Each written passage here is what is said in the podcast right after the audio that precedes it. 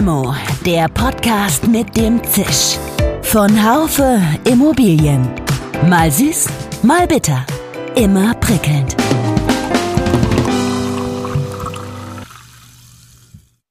Hallo liebe Limo-Fans, ganz direkt von der MIPIM begrüßen Jörg und ich Sie und euch zu unserer Nachbetrachtung einer ganz spannenden Messe. Jörg, mach mal die Augen zu. Ähm, wenn, wenn du über die Messe nachdenkst, was bleibt dir? Was bleibt dir haften? Außer Sonne und ein bisschen Wind. Ja, Sonne und Wind äh, ist das Äußerliche. Ähm, das thematisch Innerliche, was hier die ganzen Teilnehmer ja bewegt, ist, wie kriegt man die Transaktionsstarre gelöst. Es ist doch so. Ja, fangen wir jetzt den Podcast an und du redest von Transaktionsstarre. okay. Also, ja, okay, egal. Äh, äh, sage ich, was, was bleibt? Also mir bleiben natürlich wie immer die vielen tollen persönlichen Begegnungen. Ja, ist so. Ich bin ein totaler Messefan, sonst wäre ich auch, glaube ich, kein Journalist geworden.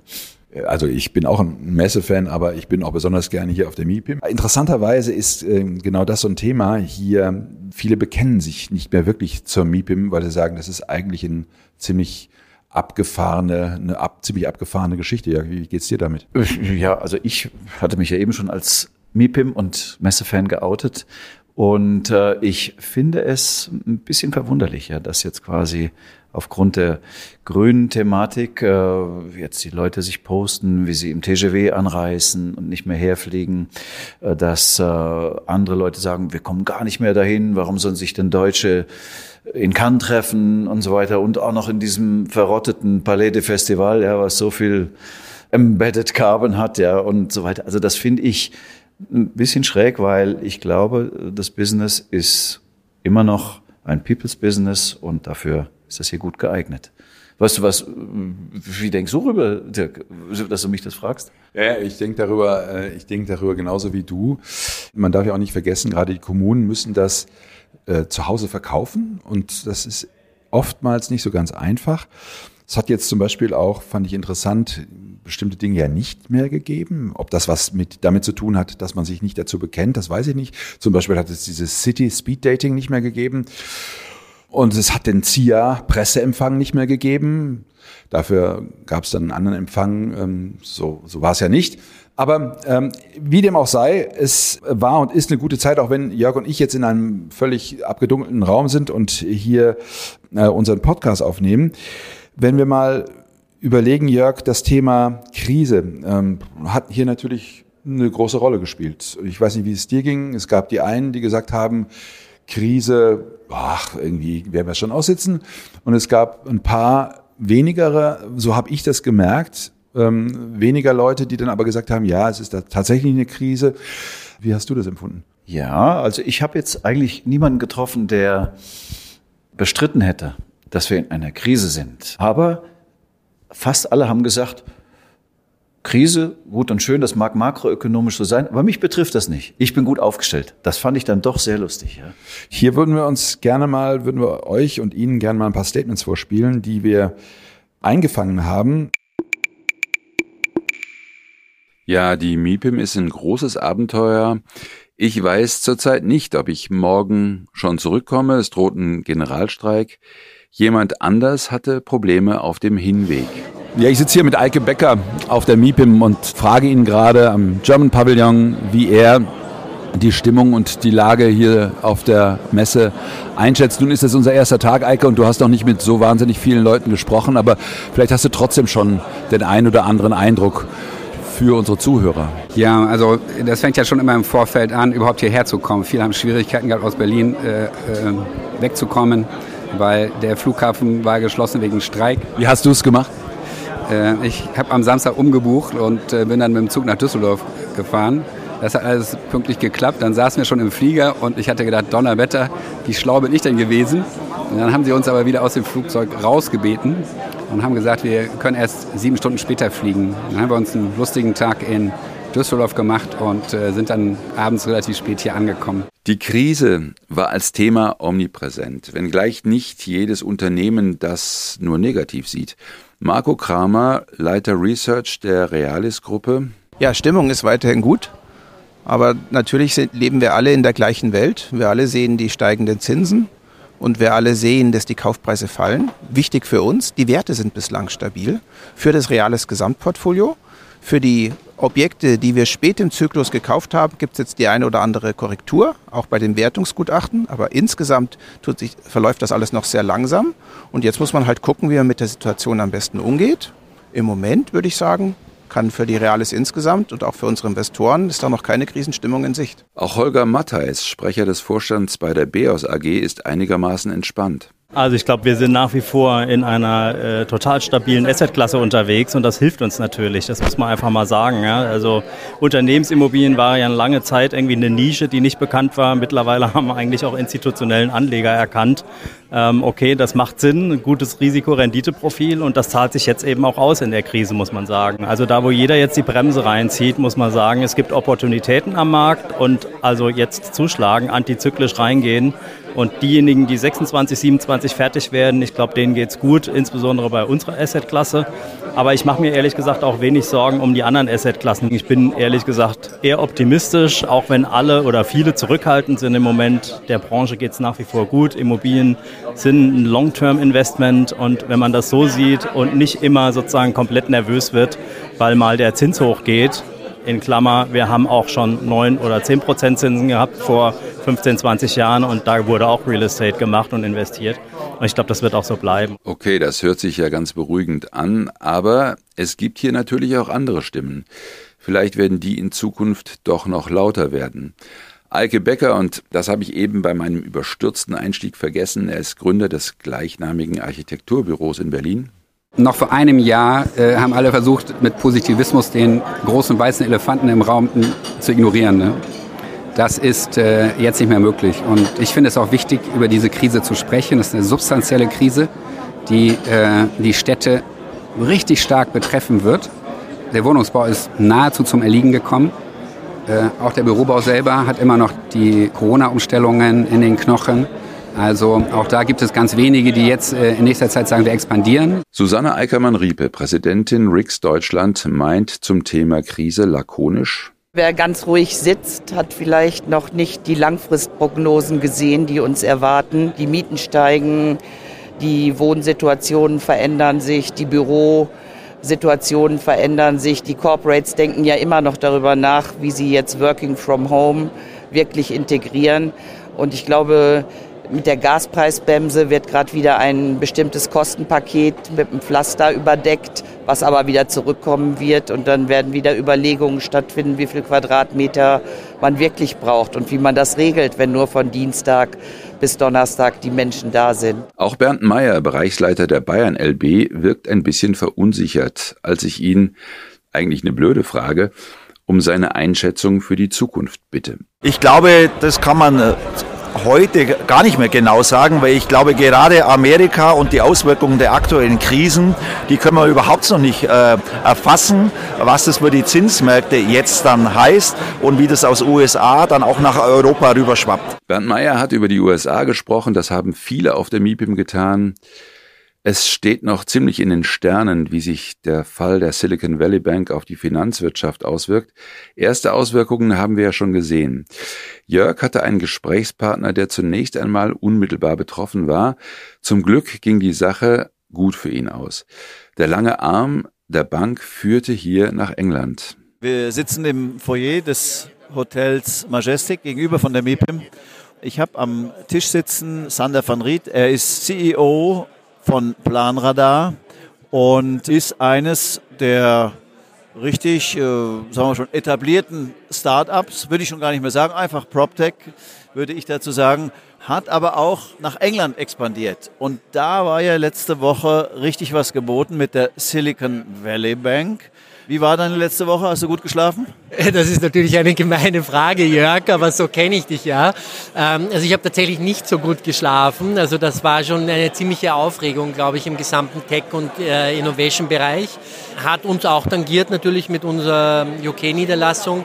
Natürlich anders, sage ich mal, als jemanden, der vielleicht nur in den USA oder in UK Geschäft macht. Also es war für uns jetzt nicht existenzbedrohend oder so etwas in der Richtung, aber natürlich auch ein Thema, wenn du, wenn du dir denkst, du kannst plötzlich deine Mitarbeiter nicht mehr zahlen.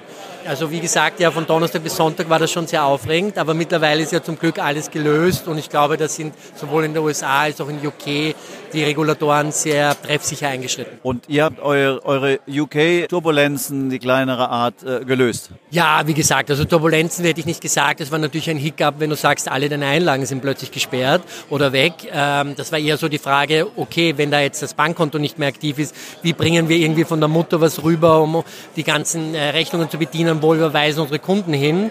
Ähm, das war so die große Aufgabenstellung. Aber mittlerweile ist alles wieder gelöst, es funktioniert alles und die Leute sind, also optimistisch weiß ich noch nicht, die sind äh, sehr erschreckt gewesen und die atmen jetzt alle wieder auf. Kommen wir wieder zum Immobilienmarkt. Verkäufer und Käufer sind zurzeit meilenweit voneinander entfernt, so scheint es. Christian Dinger, Geschäftsführer bei der Swiss Life KVG, ist gleichwohl optimistisch. Aufgrund dessen, dass sich ein wesentlicher Parameter, nämlich die Zinsen im Markt, verändert haben, ähm, ist sicherlich das Thema, dass Käufer und Verkäufermarkt noch nicht auf einem neuen Niveau zueinander gefunden haben, was sicherlich gewisse Dinge verlangsamt, vielleicht auch gewisse Unsicherheiten im Markt jetzt verbreitet hat äh, bei vielen Playern.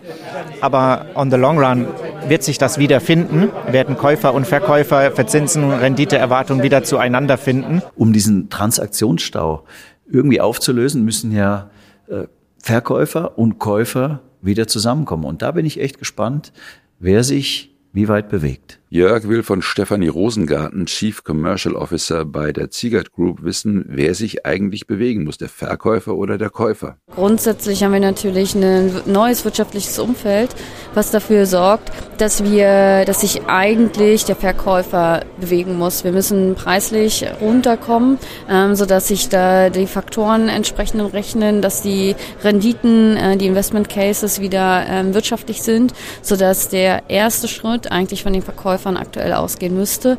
Jedoch ist natürlich da auch eine große Herausforderung, weil äh, auf deren Seite natürlich auch zu gewissen Einständen eingekauft worden ist. Beim nächsten Clip mit Rainer Nonnengesser, Managing Director von Amro Partners, lernen wir in diesem Zusammenhang Jörgs Lieblingswort kennen, dass die deutsche Sprache sowas hat. Was muss eigentlich passieren, damit die Transaktionsschockstarre am Markt aufgehoben wird? Ich glaube, was im Moment äh, allen halben fehlt, ist einfach der Mut und die unternehmerische Fortune, um mit den Fragestellungen, die eben zu dieser Schockstarre geführt haben, bisschen proaktiver umzugehen und sich Lösungen äh, zu überdenken zwischen Bestandshaltern, Immobilienentwicklern, Finanzierern und auch äh, Langfristinvestoren, um hier zu, äh, zu Strukturen zu kommen, die diese jetzige Pattsituation oder dieses Vakuum auflösen. Und natürlich bedeutet das auch, dass man sich äh, über Einstandspreise unterhalten muss, die einfach nicht mehr den jetzigen äh, Rahmenparametern entsprechen.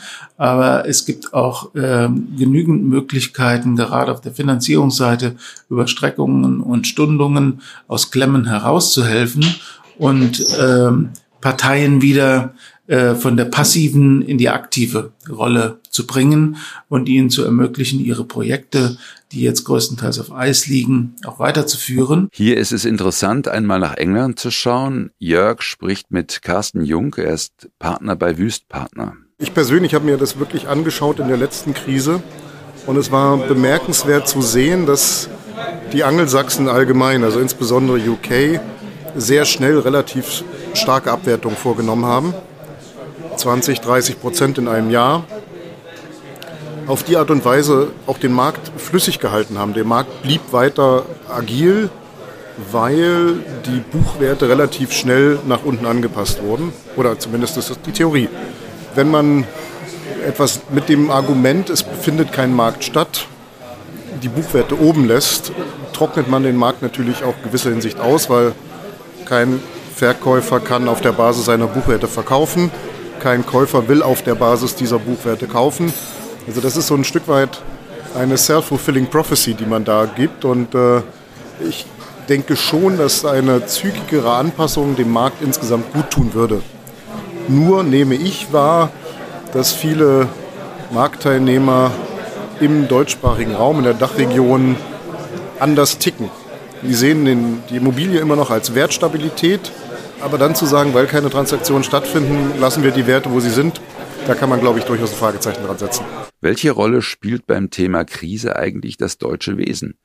Sind wir noch der sichere Hafen für Immobilieninvestoren? Susanne Eickermann-Riepe meint dazu, ich sehe natürlich ein paar Schatten, insbesondere in unseren Global Sentiment Analysen, wo wir fünf Weltregionen betrachten. Und wenn man sieht, hat Deutschland da mittlerweile die letzte Position erreicht. Und das ist schon etwas, was mich bedenklich stimmt. Ne? Bisher haben wir sehr punkten können mit unserer Industrie, mit unserer Politik, mit dem wirtschaftlichen Umfeld. Jetzt steuern wir auf ein Jahr ohne Wachstum zu. Meine Kollegen im World Board fragen mich schon, was ist bei euch los? Ne? Lauter Streiks und kein Geld, es wird nichts mehr gebaut. Das ist natürlich schon ein Alarmzeichen auch für mich, mir über Deutschland und das weitere Wachstum auch in der Immobilienwirtschaft Gedanken zu machen. Bisher haben sie immer auf Deutschland geschaut und gesagt, schaut mal, Deutschland, dein Mittelstand, deine Industrien, Automobilindustrie und so weiter, es boomt ja alles schön. Und mittlerweile gucken sie drauf und sagen, hui, haben sie den Anschluss verpasst? Was passiert? Und das, wie gesagt, sollte uns ein Warnzeichen sein, dass wir größere Maßnahmen brauchen. Die Was zum Beispiel? Ja, wenn ich in andere Weltregionen gucke, die haben schon vor Jahren begonnen, große Infrastrukturpakete aufzulegen oder eben auch große innovative äh, Projekte aufzulegen und damit auch wieder neue Industrien zu schaffen wir sollten nicht nur Altes stützen, sondern eben auch sehen, dass wir mit neuen, innovativen Maßnahmen was aufbauen können. Henning Koch, CEO der Commerz Real, sieht Deutschland viel positiver. Natürlich könnten gewisse Dinge schneller gehen. Äh, ich meine, wir alle irgendwie sehen uns immer nach mehr Entbürokratisierung und einfache Wege und so weiter. Aber ich glaube, es ist am Ende doch viel, viel besser, als äh, es gemacht wird. Und das, das stört mich tatsächlich äh, massiv, dass irgendwo äh, wir in Deutschland dazu neigen, uns immer irgendwie schlechter zu machen, als es tatsächlich ist. Ich glaube, wenn man ein bisschen über den Tellerrand schaut und auf andere Kontinente, da gibt es sehr, sehr viele Stimmen, die ich auch heute und gestern auf der MIPIM erfahren habe, die gucken sehr genau auf Deutschland und zwar sehr positiv. Die freuen sich, dass hier eine gewisse Rechtssicherheit herrscht, dass die Dinge irgendwo doch funktionieren. Und äh, ich glaube, wir sollten dazu neigen, lieber die positiven Dinge aufzugreifen. Herausforderungen haben wir alle, die haben wir auch in Deutschland. Und jetzt, glaube ich, ist die Zeit, das auch wirklich anzugehen und äh, wirklich mal nach vorne zu schauen. Also Deutschland bleibt nach Ihrer Einschätzung weiter ein sicherer Hafen für Investoren. Ist immer die Frage, was sicherer Hafen ist. Ähm, aber äh, tatsächlich äh, glaube ich, wenn man in Europa schaut, ähm, dann kommt man in Deutschland ja gar nicht vorbei. Also Deutschland ist einfach äh, mit Paris oder Frankreich und Großbritannien sind das die drei großen Kernmärkte, mittlerweile völlig etabliert mit ausländischem Kapital. Das war ja vor ein paar Jahren auch noch nicht so, aber mittlerweile ist es auch für internationales Kapital völlig normal. Asien, US-amerikanisches, aber auch von anderen Kontinenten. Ähm, und die Leute sehen, dass wir im Zyklus jetzt ein Stückchen weiter sind als vielleicht der eine oder andere Europäer. Ähm, und man sieht jetzt schon auch die Chancen zunehmend, dass mit korrigierten Preisen hier ein guter Einstieg in den deutschen Markt wieder ist und irgendwo sich gewisse Dinge zu sichern sind, die man irgendwie die letzten drei, vier Jahre eben noch nicht sichern konnte. Es gibt doch schon Punkte, wo man sagen kann, da könnte Deutschland ein bisschen weiter sein, wenn ich mir das ganze Thema Digitalisierung anschaue, äh, Beschleunigung von äh, Prozessen, Bauprozessen und so weiter da ist da wahrscheinlich noch ein bisschen Luft nach oben. Ja, natürlich. Also ich meine, klar, wenn man jetzt, äh, ich war in Singapur im letzten Jahr, äh, wenn man da einfach mit der U-Bahn fahren will, da hält man aber die Kreditkarte direkt am Gate äh, ran, bumm geht das Gate auf, man hat überhaupt kein Ticketproblem. Das ist natürlich in Deutschland alles wahnsinnig kompliziert und dann hat man kein Kleingeld und dann ist der Automat kaputt und so weiter. Also ich sag mal, natürlich, da haben wir sehr, sehr viel Nachholbedarf.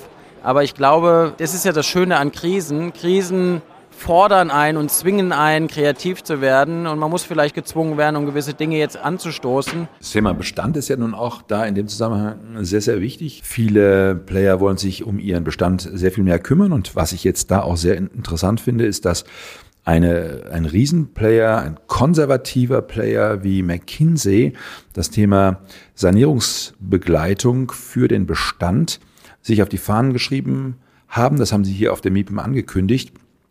Und äh, da muss ich sagen, wenn die das entdeckt haben und andere Wirtschafts Wirtschaftsprüfungsgesellschaften werden das auch entdecken, dann ist es wirklich absoluter Mainstream geworden.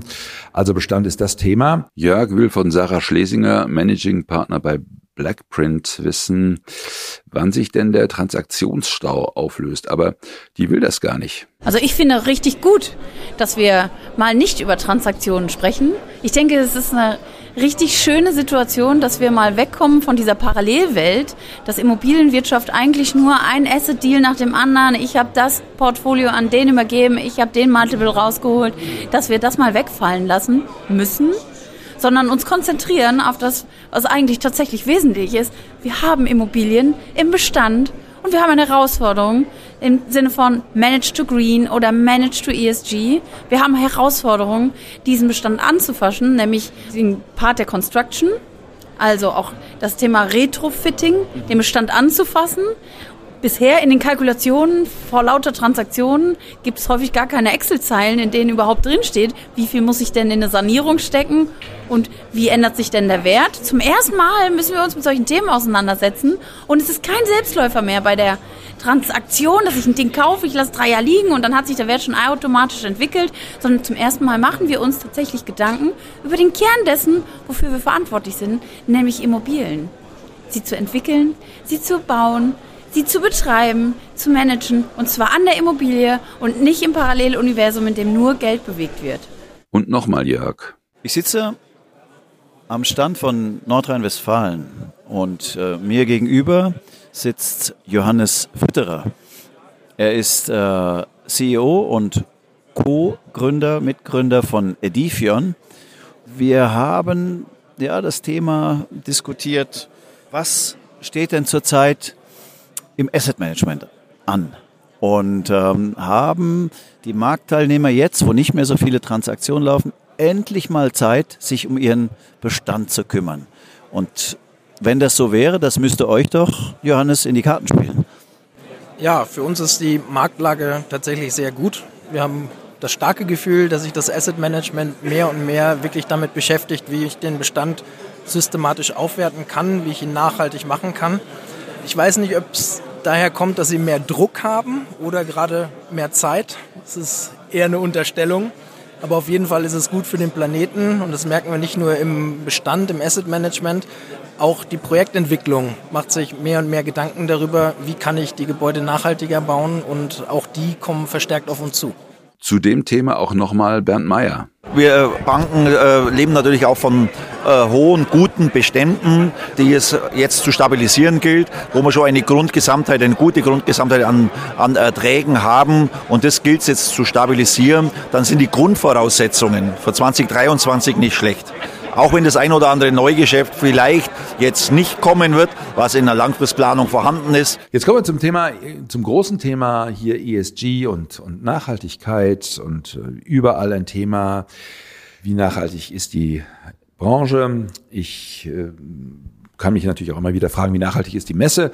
Ich habe dieses Thema gepostet auf LinkedIn, dass hier am Münchenstand die Heizung auf der Terrasse lief, volle Pulle, damit man ja keine äh, kalten Füße bekommt. Daraufhin hat äh, mir jemand auf LinkedIn dann zurückgeschrieben, hat mich gefragt, ob ich mich nicht angekettet hätte oder angeklebt hätte. Ähm, dann habe ich gedacht, ja, also ähm, Nachhaltigkeit ist sowohl auf der MIPIM nicht so ganz angekommen, aber auch augenscheinlicherweise in unserer Branche auch noch nicht so ganz. Ähm, Jörg, ähm, was hast denn du hier für, wahrscheinlich ist das Thema dir auch überall begegnet, oder? Ja, äh, Manage to ESG war das Schlagwort. Das äh, wurde rauf und runter besprochen. Es wurde gesagt, das sind jetzt die Hausaufgaben, äh, die wir zu tun haben und wäre auch schon vorher eine Hausaufgabe gewesen, aber sei es drum. Und äh, ja, es, es gibt da ganz viel. Also da, da gibt's Wünsche der Projektentwickler, an die Investoren. Es gibt die große Ungewissheit. Was bedeutet denn S und G?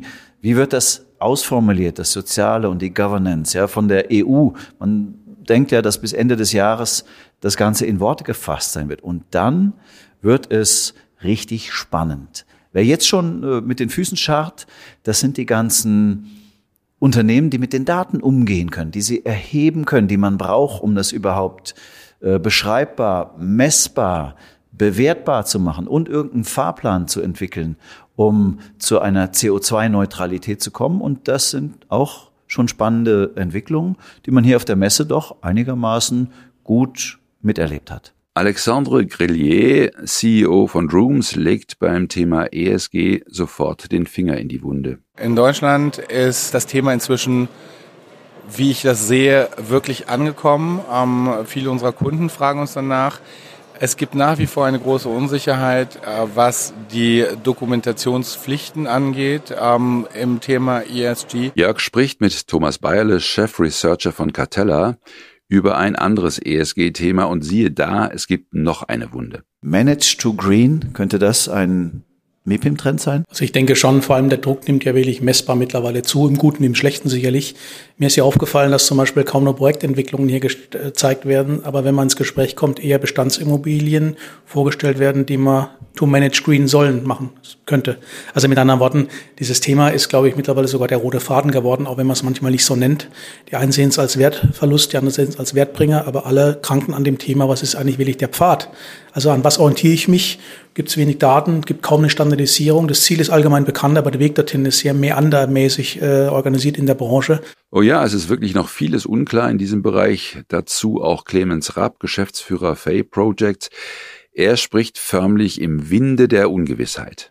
Wir sind selber sehr gespannt, äh, wie das S&G als Anforderung äh, dieses Jahr formuliert wird. Äh, wir würden uns als Entwickler äh, wünschen, dass von, auch von Investorenseite klare Angaben und Richtlinien gemacht werden, was denn eigentlich erwartet wird, weil nur so können wir uns als Projektentwickler auf die neue Situation einstellen. Das E ist relativ klar definiert. Darauf können wir uns einstellen. Da sind die Entwickler darauf eingestellt. Äh, das können wir liefern mit Stand heute.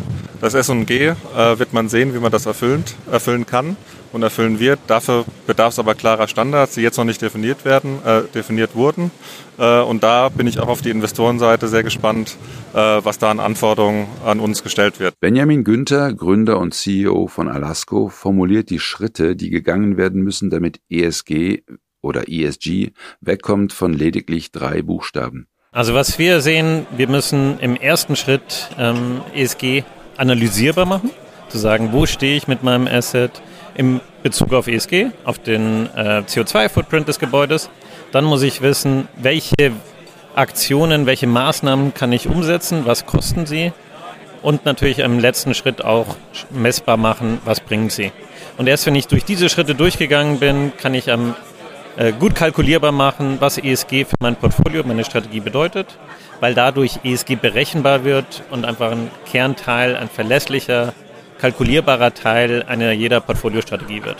Kai Panitzky, Managing Partner Bitstone Capital, sagt, was die Zukunft betrifft. Die Datentiefe pro Objekt wird sich enorm erhöhen in den nächsten Jahren. Das ist aber eine gute Nachricht, weil diese Datentiefe uns ermöglicht, viel schlauer, strategischer zu handeln und auch viel klüger ähm, zu allokieren und Entscheidungen zu treffen.